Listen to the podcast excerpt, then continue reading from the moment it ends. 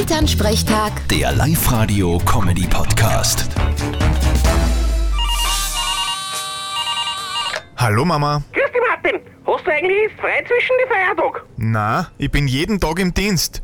Irgendwer muss ja was tun. Ja, wahrscheinlich, weil du jetzt lang geschaut hast und dann haben alle anderen in Urlaub vor dir eintragen. Na, ich arbeite gern an die Tag.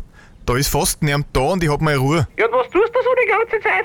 Ich schaue mir YouTube-Videos an und beobachte ganz genau, was sie auf der Welt so tut. Das nennst du Arbeit. Na sicher.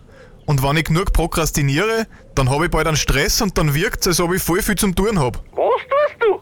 Prokrastinieren. In der Arbeit? Weil du bist der Schwendel. Prokrastinieren heißt, dass man die Arbeit aufschiebt bis zum letzten Moment. Ach so.